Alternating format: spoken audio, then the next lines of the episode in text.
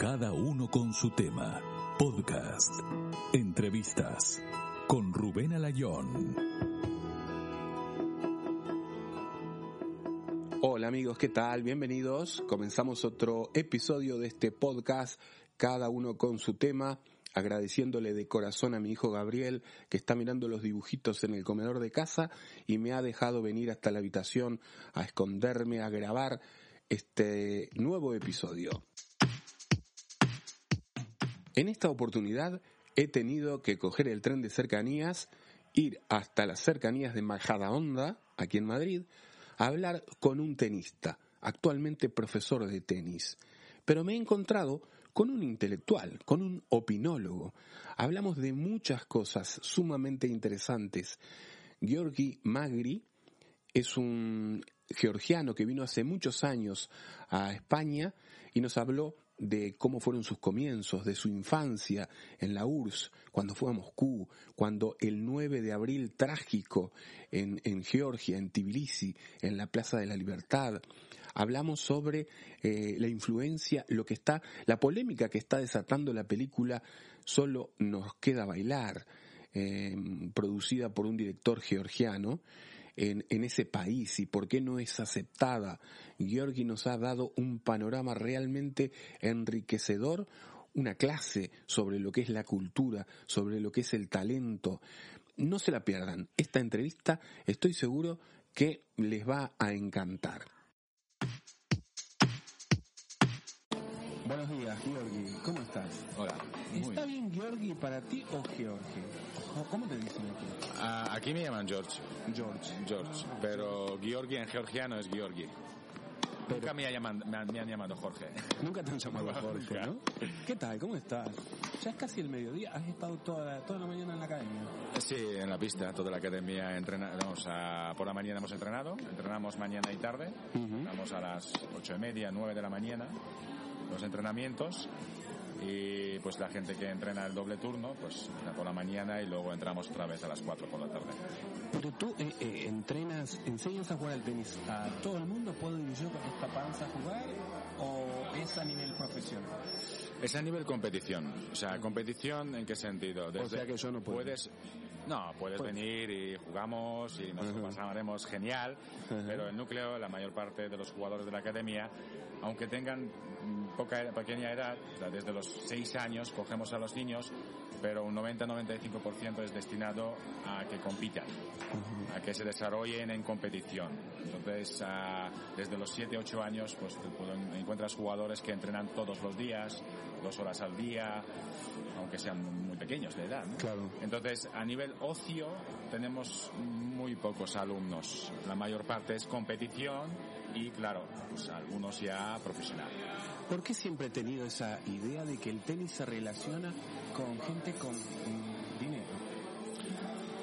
Tenis, igual que golf, sí, tenis es un deporte de, vamos a decirlo, aristócrata, ¿no? De, los reyes. A- a nivel costes es, es muy caro. Es muy caro, pero en España pues tenemos suerte que el tenis en España es bastante accesible y accesible para la gran parte de la sociedad. Claro. Aún así, cuando llegas al mundo profesional, pues los costes, una vez que te conviertes en jugador internacional, que tienes que viajar, tienes que tener entrenadores, tienes cierta edad, que necesitas ciertos servicios, Ujú. ahí ya se encarece porque los costes ya se convierten internacional, internacionales, se hacen internacionales. Pero para comenzar, para entrenar en España, es bastante más barato que en muchos otros países del mundo. ¿Dónde es que está tu academia? Está en Brunete. En Brunete. Sí, estamos aquí en Brunete, tenemos a los chicos que pues son locales, pues tenemos gente también que viaja, pues bien viene desde extranjero, Claro. entrenan por semanas, por meses, algunos ya se quedan anualmente, pero tenemos también gente local. ¿Y cómo descubres el talento? ¿Qué pasa? Vienen los padres, dicen, mira, quiero que mi hijo empiece a practicar tenis, eh, veo que tiene fuerza con las manos, yo qué sé, tiene, inquietudes. ¿Cómo es ese Lo, lo- de descubrir es curioso porque justo hace un mes, dos meses, me preguntó un padre de un niño de 11 años, dice, ¿qué es lo primero que miras en, en un niño para cogerlo? ¿no? ¿Qué es primero que miras que, que- que te da esa información que va a poder jugar? Sí. Y lo primero sin pensar que le dije es los padres. Digo, lo primero miro a los padres. y desde ahí empiezo a pensar, ¿no? Pero la otra cosa es que... O sea que si te llevo a mi hijo, me miras y dices, niño a jugar al ajedrez, ¿no? No, depende. De los, los, padres, los padres son importantes porque realmente los que uh, educan al niño hasta que venga a la pista, es, esa educación es, es, está en casa. Entonces la formación primaria reciben en casa. Como en todos los deportes. Sí, y luego tú puedes transformar esto, desarrollarlo y en algunos casos en caso de los niños siempre es posible. Nunca he tenido ninguna, ni una vez, ya llevo entrenando desde los 16, más unos 24 años como entrenador, estoy trabajando y nunca he tenido ningún caso del niño que no pudiese progresar. Claro. Todos pueden progresar, pero sí que he visto, he tenido momentos cuando uh, por cierta influencia externa, uh -huh. familiar, pues tuvimos que dejar de entrenar.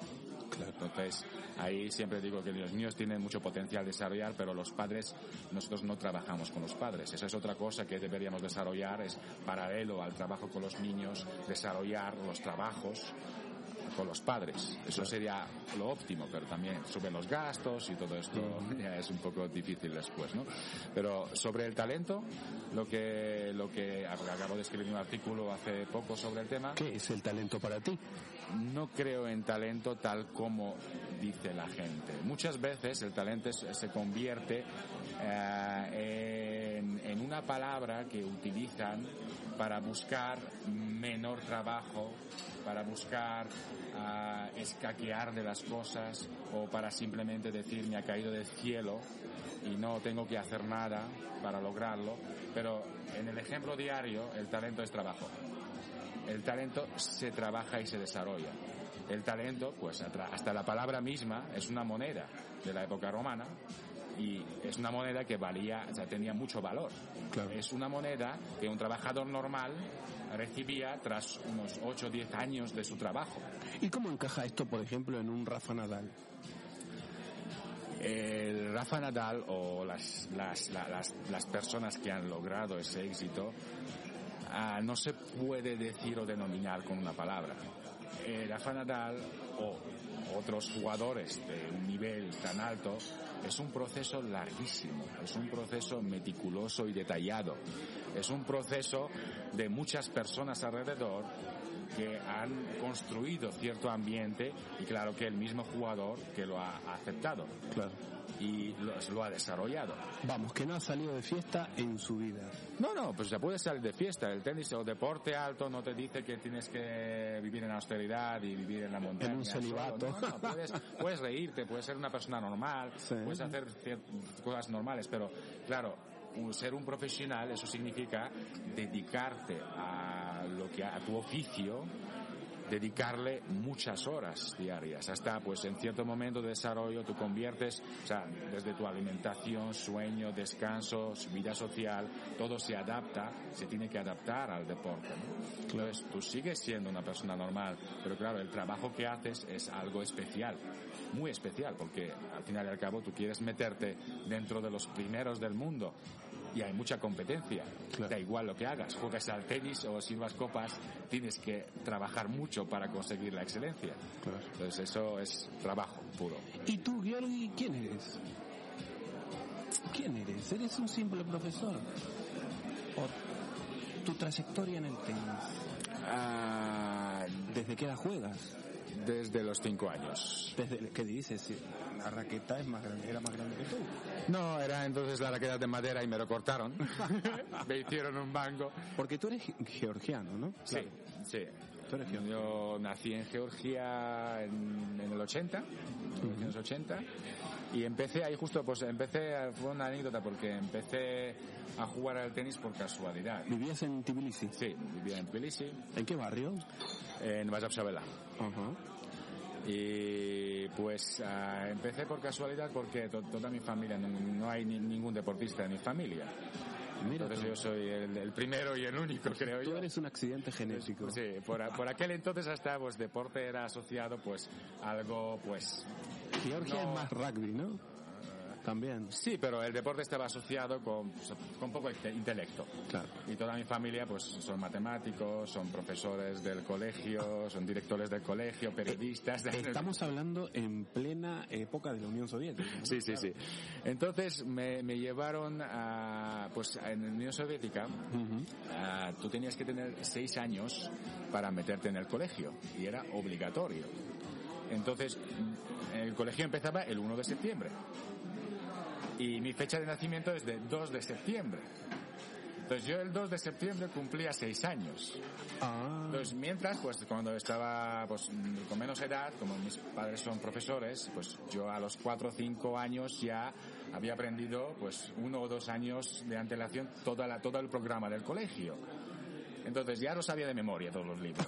Entonces ya me metieron en el colegio, hasta me cambiaron en el- la fecha de nacimiento, me pusieron el 1 en vez del 2. Pero alguien se chivó. Y entonces, pues me obligaron a salir del colegio, que no podía entrar porque había nacido el día 2 y no el día 1 o antes. Uh, ahora no pasa nada con que lo No, no, ahora no pasa nada, pero por esto será un problema. No sé por qué, pero era un problema. Entonces, pues como tenía otro año más sin ir al colegio, Claro. pues dijeron, vamos a seguir avanzando en los estudios, pero hacemos algo más también, pues le metemos en, en natación, porque natación es bueno para la salud. claro. Pues me metieron en la natación y después de seis meses, cuando vinieron mis padres, pues aparece que todos están nadando Ujú. y yo soy el único que está buceando. Entonces no avanzaba, me iba directamente al fondo. Sí. Y como vieron esto que era totalmente inútil para, para la natación, pues eligieron el tenis como el deporte donde pues tenías menos da- lesiones, tenías, te podías hacer menos daño. No me quería meter al fútbol porque yo quería jugar al fútbol. ¿Ah, sí? Ahí es un futbolista frustrado. O sea, a los cinco años sí, pero luego ya no.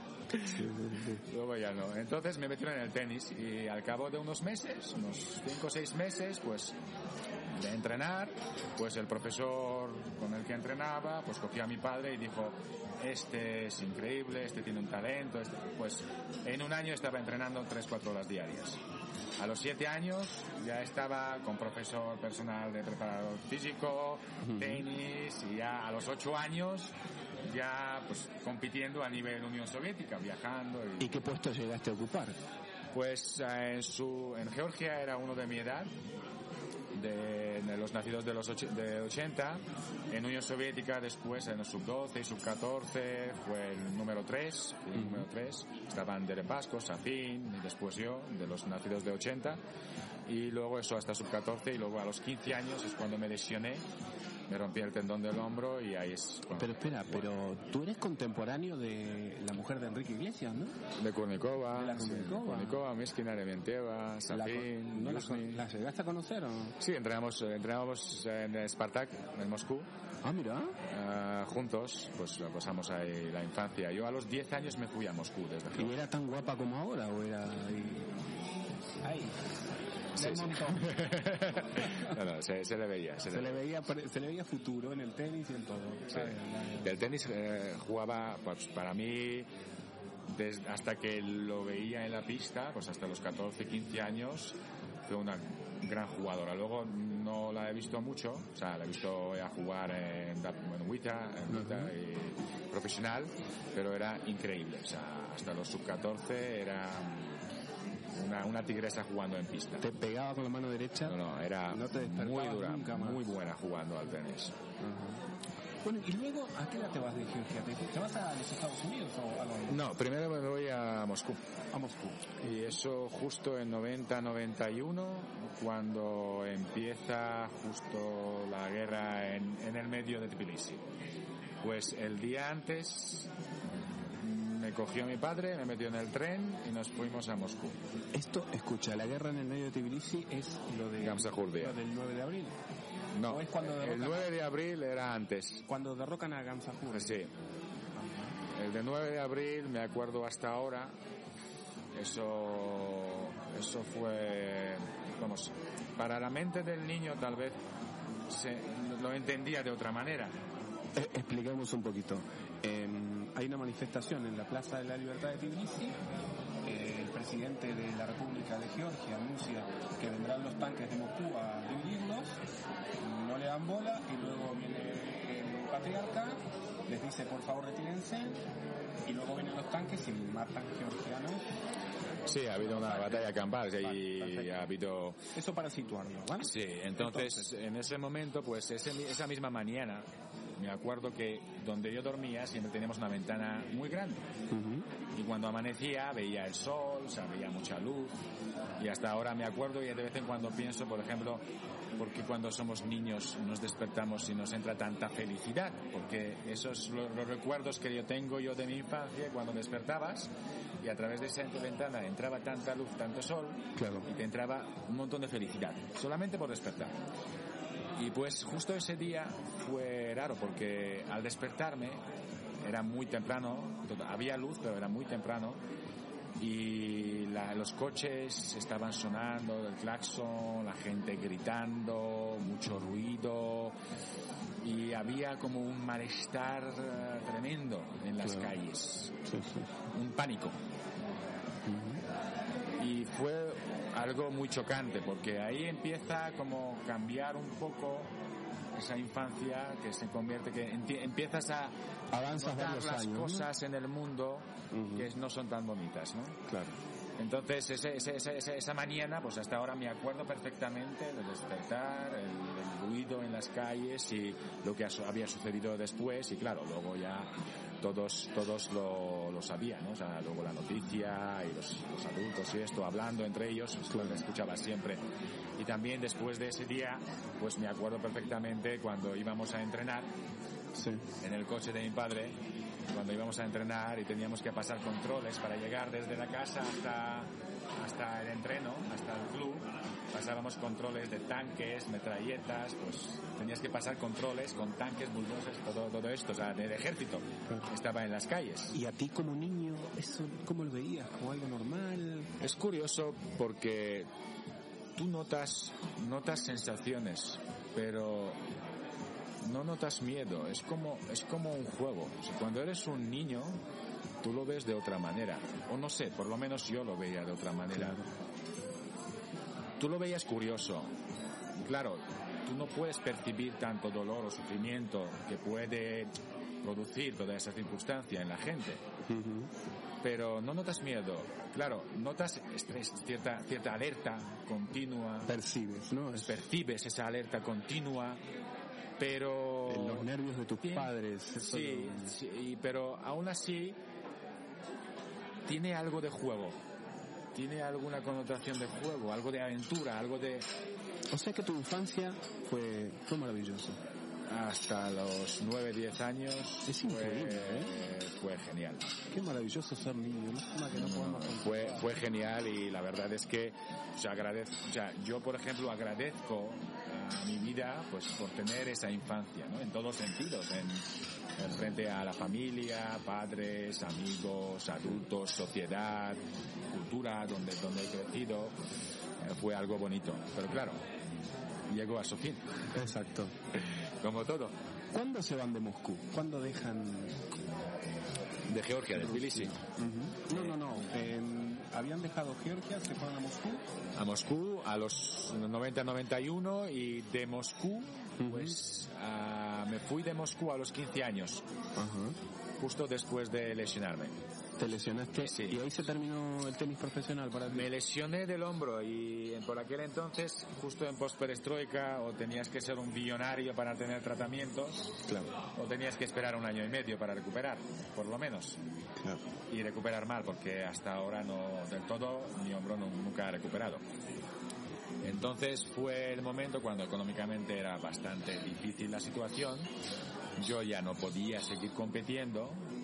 Hasta entonces, pues entre los sponsors, entre las federaciones, entre, entre todos los todos los sitios, pues tenía siempre ayudas que podía podía jugar, podía competir, podía viajar, pero luego ya lesionado ya pues no, o sea, se han cortado los grifos por todos los lados y ahí fue el problema de que qué hacemos, ¿no? O sea, qué, qué futuro hay. Georgia en aquel entonces, por aquel entonces, estaba en una situación bastante difícil, Claro. pero tuvimos que volver a Georgia para el tema de papeleo. Ya estaba Shevardnadze en eso, ¿no? En esa época, ¿no? Sí. Me acuerdo de manera borrosa, o sea, no me acuerdo muy bien el presidente porque cambiaban tanto y había tantas guerras y tantos tan- Claro. tantos puntos calientes Sí, sí, sí. entre unas y otras cosas ya te- tienes un cacao, ¿no? Ah, entonces volvimos a Georgia, volví yo a Georgia porque mi madre y mi hermano estaban en Georgia y yo estaba en Moscú con mi padre. Entonces volvimos a Georgia y fue ahí cuando pues decidimos en varios meses decidimos eh, irnos a Estados Unidos y porque pues, había más posibilidades porque ya tenía 15 años podía por lo menos preparar por el tenis acceder a las becas universitarias a, pues tener más futuro. Claro. hacer cual trabajar por ejemplo tener más futuro no pero en Georgia era imposible. Y salir de Georgia coger los visados también era en- por aquel entonces muy difícil. Casi imposible. Y cuando llegas a los Estados Unidos, 15 años, toda la fuerza, todas las ganas, ¿cómo lo ves tú? Dejamos de lado a tus padres, ¿no? Tú, ¿cómo te instalas? ¿Cómo... Me fui al principio con mi padre solo, mi madre y mi hermano se quedaron en Georgia. Nos fuimos a, a jugar un torneo y también ese torneo yo ver, a conocer a los a entrenadores de las universidades. Ah, el dinero con el que nos llevamos se terminó en dos semanas Ajá. y ya nos quedamos sin blanca. Entonces ahí fue cuando, pues en algún momento nos dividimos con mis padres. Mi padre se fue a un, a un sitio para encontrar un trabajo, yo me fui al otro. ¿Te fuiste Y- con 15 años? Sí, 16, 16. 16 años. ¿Dónde estabas? ¿Nueva York? Y llegué a Nueva York. Nueva York. Con 16 años, Sí, solo en Nueva York. Nueva York. Hablabas inglés, obviamente, ¿no? Sí, inglés hablaba desde, desde muy pequeño, sí, Sí, sí, eso sí. era siempre, es más, la infancia mía me enseñaba también inglés, eso fue muy positivo. Qué Pues, miedo, ¿no?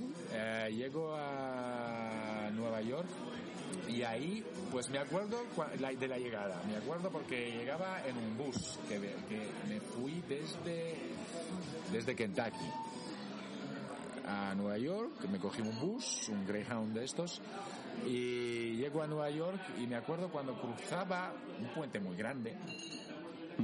Pues, y luego me entendí que cruzaba hacia Queens, ah, o no, hacia Brooklyn. Claro. Ah, ahí debajo del puente vi unas pistas de tenis. Yo te digo claro como si conociera, como si hubiera estado por ahí tomando unos cafés. Pues debajo de ese puente, cuando cruzaba con el bus, vi unas pistas de tenis y luego pues estaba intentando recordar dónde se ubicaban para luego buscarla. Claro.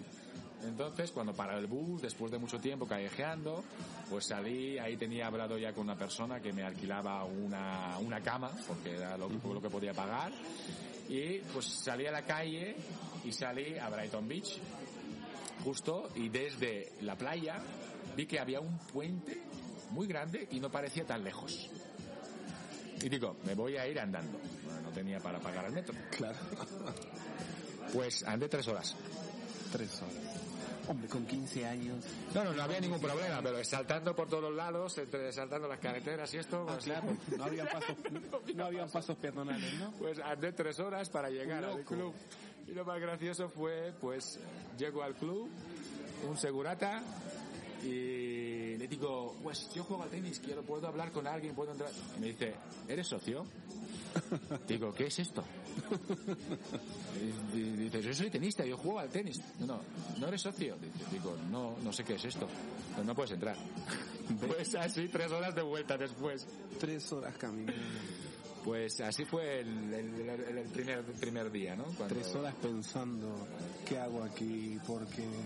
Sí, sí, pero Pero soñabas, ¿no? sí, era, era la, la influencia del sueño americano, pues estaba, est- estaba ahí a los 16 años y también muchas películas tipo Once Upon a Time in America y eh, cosas de estas influyen, ¿no? Tenías mucha, tenía mucha motivación. Y a los 16 años ya tienes cierta seguridad en ti mismo. Ya has crecido, ya, ya tienes esa seguridad y también las ganas de comerte el mundo. Claro. Entonces, daba igual en ese Eh, momento. eh, un poco también la personalidad del georgiano también es así, ¿eh? Es seguro, ¿no? Es echado para adelante. Ah, sí, sí, sí, Ah, sí, pero aún así, por ejemplo, hay casos y casos.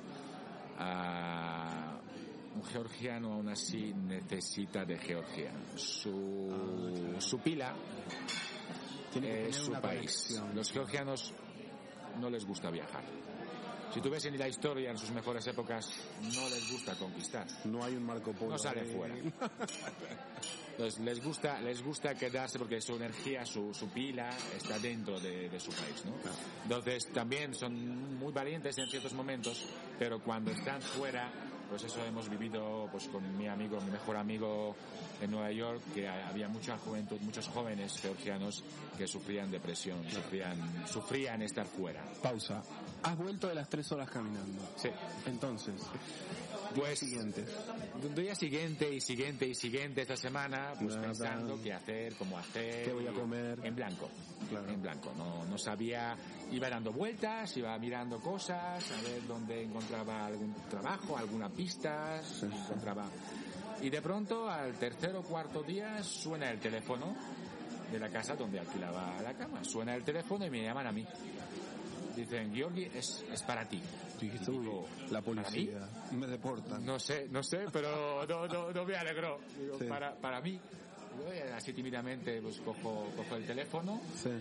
Y al otro lado del teléfono aparece que estaba mi amigo de infancia, de pañales, de Georgia, Sí.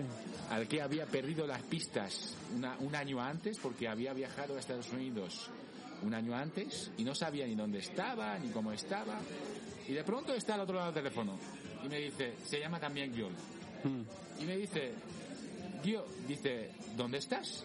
Digo, aquí en Nueva York. Todo en georgiano, te, te hablaba. Sí. Y yo pregunto, ¿y tú dónde estás? Dice, yo también. Digo, ¿dónde estás? Y yo digo, en Brooklyn. ¿Y tú? ¿En Queens?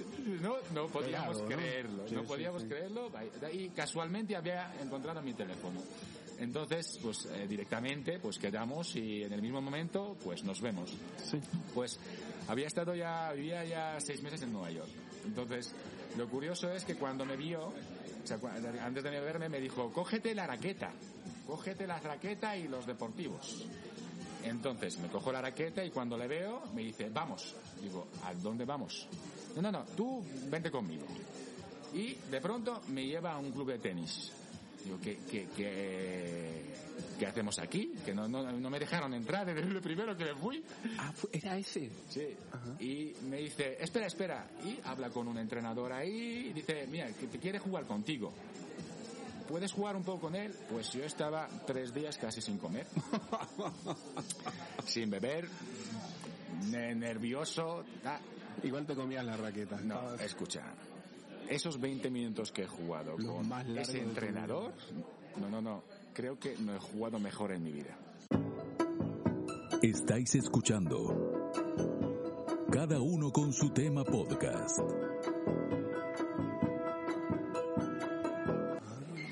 Pero al cabo de 20 minutos, si no parase el entrenador, yo estaba pensando, un paso más, me voy a caer, me voy a desmayar.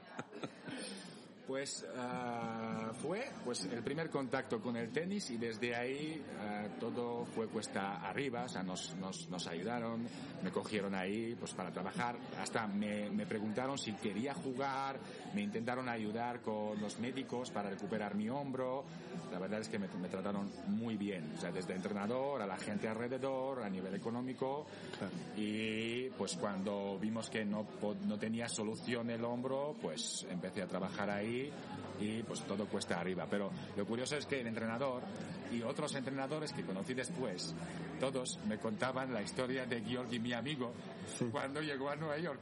Entonces, cada vez que veía un club, se paraba y decía a todos los entrenadores, decía que yo en Georgia tengo un amigo Que se viene aquí. un amigo, un hermano, Sí. que si juego con vosotros os gana a todos. Y era tan pesado, tan Increíble, pesado, que al increíble. final pues tuvieron curiosidad, pues ¿quién era ese amigo?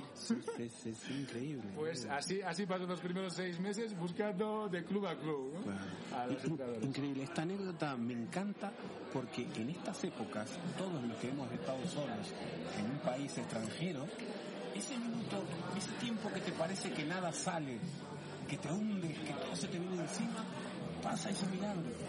Siempre la esperanza.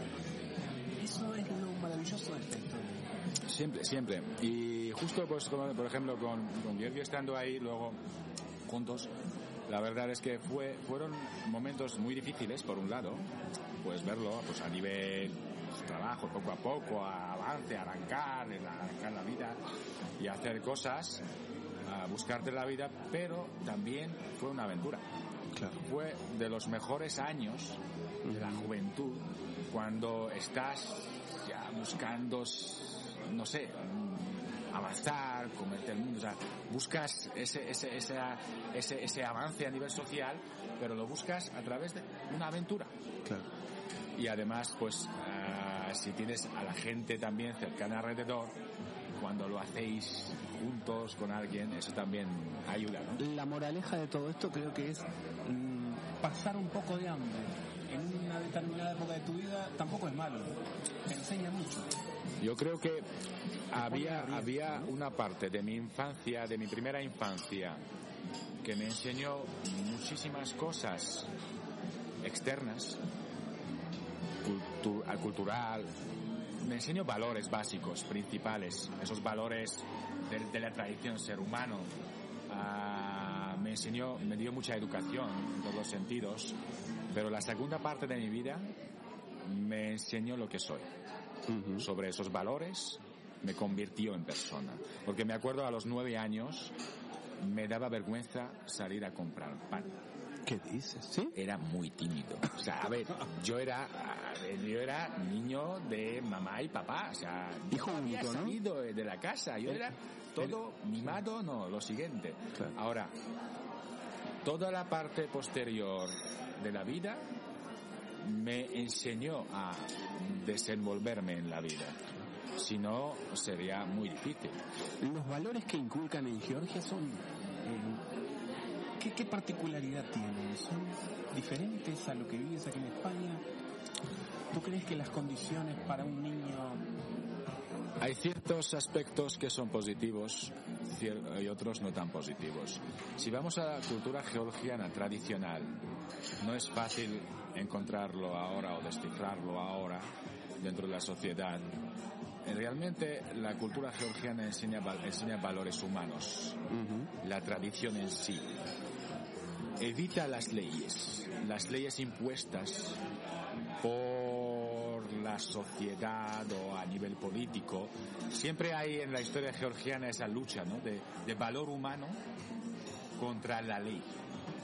Porque la ley es fría, la ley falla muchas veces, pero la intuición del valor humano es muy profunda. El valor humano en sí mismo interior es mucho más certera. Pero claro, necesitamos de ley también para controlar aspectos sociales. Claro. Entonces es otro aspecto de la modernidad, de la sociedad moderna. Las leyes controlan. Pero la tradición georgiana inculca los valores internos del ser humano. Y muchas veces esto puede contradecir ciertas leyes. Por esto tenemos personajes como Datatutashkia, tenemos personajes justo en la literatura georgiana que son como ejemplos de valor humano, pero que chocan contra la ley impuesta, que intenta, que pretende transmitir a la sociedad esos valores para que vivan en armonía, pero no siempre acierta la ley. A mí me parece que hay otra cosa que es paralela, que va junto con eso, que es la, la sociedad que se va, va mutando poco a poco, va cambiando, va actualizándose y hay peligro de que esos valores queden un poquito desactualizados. Eh, y, y agrego algo más, eh, para matizar un poco esto. Hace mm, cuestión de un mes más o menos, veo el tráiler de una película georgiana que me encantó. Cuando la vi me encantó. ¿Qué es la danza georgiana? ¿Tradición? La danza georgiana no son solo pasos. Es la expresión de la sangre de nuestra nación. Primera parte de los valores, por ejemplo, una de las cosas que experimenté en Estados Unidos fue muy curiosa, porque al principio cuando llego a Estados Unidos yo vengo con la tradición georgiana, con las costumbres georgianas, Claro. Pero de pronto, pues veo otras culturas muy diferentes. En Nueva York, tú ya sabes que hay muchas culturas, convergen muchas culturas. Hay gente de todos los países del mundo, ¿no? Y un día estaba sentado hablando sobre ciertos temas, era un, japonés. Un japonés, que es una cultura al otro lado del mundo. Claro. Que yo creo que era la primera vez que había un japonés en vivo. sí, sí. En Georgia no teníamos japoneses. Claro. Entonces, es una cultura muy distinta al de Georgia. Pero yo personalmente, yo, me, yo cuando me educaron, me educaron desde el núcleo de la cultura georgiana, muy profundamente.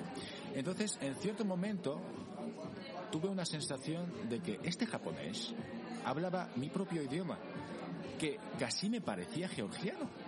En muchos aspectos de lo que decía, era igual que un georgiano.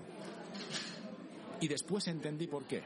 Porque yo conocía mi cultura en su profundidad, en el núcleo. Y ese japonés también era conocedor de su cultura muy profundamente, conocía el núcleo de su cultura. Y cuanto más profundizábamos desde la comprensión de nuestras culturas, nos encontrábamos más cerca uno al otro. Y ahí entendí la primera vez que la gente, cuando no se entiende, es porque no conoce ni su propia cultura, vive en la periferia de su propia cultura. Y eso aleja a las personas. Cada vez que me he encontrado con alguna persona conocedora de su propia cultura, esa persona me es siempre muy cercana. Siempre nos entendemos. Y el choque se produce en la periferia. Ahí es el primer problema, ¿no? De qué, qué es la cultura en sí. ¿La cultura aleja o la cultura acerca a las personas? Yo creo que la cultura acerca a las personas. Dentro de su diversidad hace que las personas puedan conversar, hablar, tener relaciones positivas. Y la falta de la cultura es la que aleja, crea brechas, crea conflictos. Entonces yo digo que si cada uno profundiza en su propia cultura y saca de ello lo máximo, eso va a ser muy positivo para todos. No va a haber ah, tantas diferencias agresivas como podemos decir, ¿no? Diferencias religiosas, diferencias culturales. Todas esas diferencias, para mí, son periferias de, de su propia comprensión de lo que es la cultura o la religión. Ahora, la segunda parte en la segunda parte ahí hay una cosa que precisar antes de empezar a hablar sobre ello. Una parte humana, una parte de los valores, de cómo tratamos seres humanos unos a otros, de qué es los valores humanos y cómo convivimos. Y la otra parte es política. Entonces, esa pregunta es muy peculiar.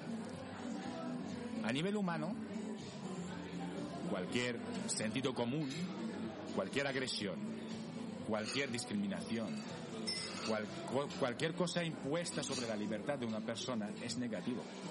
No es de valores humanos tratar a otras personas así. Pero a nivel político, igual, cualquier agresión, cualquier imposición es negativo.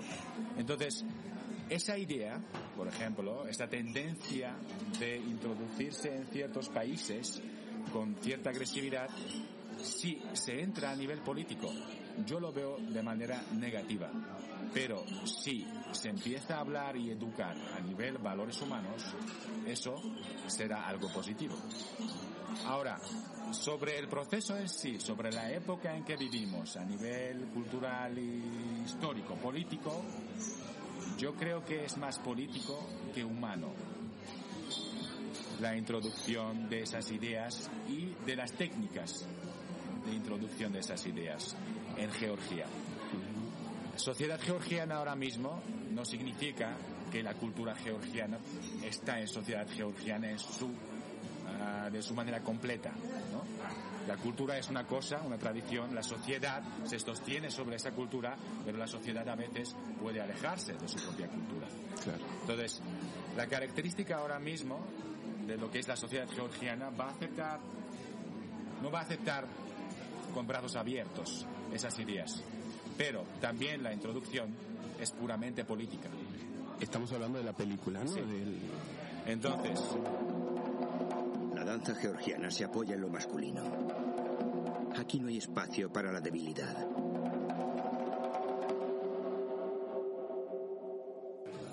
Lo que hace esto es daña a los íconos georgianos de la tradición.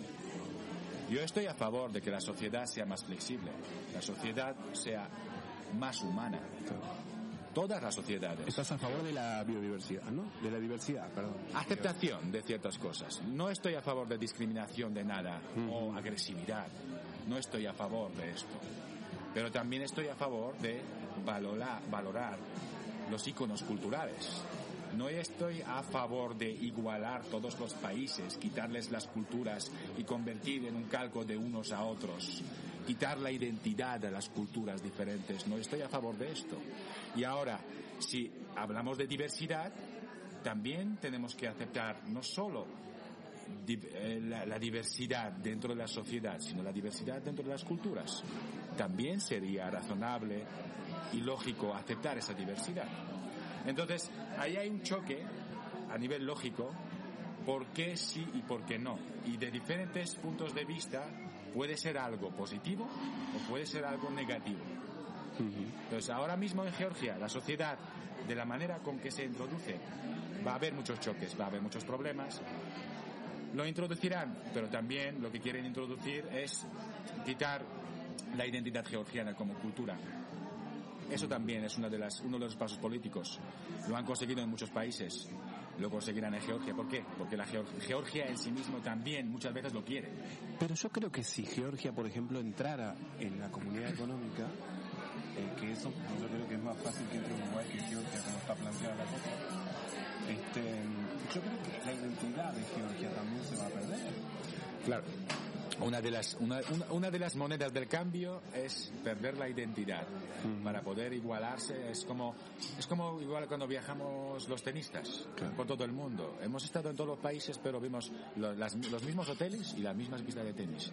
No sabemos, detrás viajar 10 años, no sabemos dónde hemos estado. Claro todo es igual, son los mismos hoteles y las mismas pistas de tenis en todo el mundo. Y no sabes nada si has estado en Rusia, en Japón, en China, no sabes nada dónde has estado. Ahora, ¿queremos esa igualdad entre los países?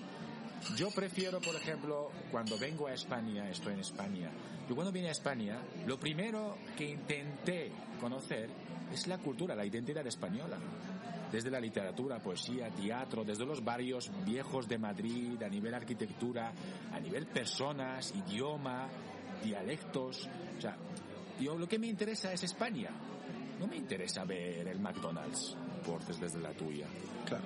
Y eso nos enriquece a los dos. Sí, sí, Es decir, que si Georgia entra en la comunidad económica, tú no lo vas a aplaudir. A nivel económico, a ver, también hay otra cosa. Otra cosa, Georgia ha pasado muchos años de mucha dificultad, la gente ha sufrido mucho, ha habido muchos problemas y esto duele cuando ves por las calles, cuando hablas, o sea, andas por las calles de Tbilisi, por ejemplo, ves ese sufrimiento de esos años. Hace 30 años, cuando andabas por las calles, veías felicidad, veías bienestar. Ahora ves la gente, pues, pesada, emocionalmente cargada, ¿no? Entonces, por un lado, económicamente, bienestar económico, la mejora de Georgia económicamente alivia el dolor de las personas y hace que la vida sea mejor y hace que el sufrimiento sea menor para las personas. Eso es positivo. Eso es importante. Pero a la vez, la tradición, de dónde viene esa nación, lo que ha sobrevivido esa nación, tras siglos y siglos de guerras para mantener su identidad de un país tan pequeño, eso es un valor que fácilmente no se puede perder. A través de tantas guerras, tanta sangre y tantos siglos, sobrevivir la identidad, estando en la frontera del mundo cristiano musulmano, musulmán y llegar hasta ahora, hasta aquí, yo creo que hay que valorar esto también. Claro. Y perder la identidad no sería algo positivo para Georgia.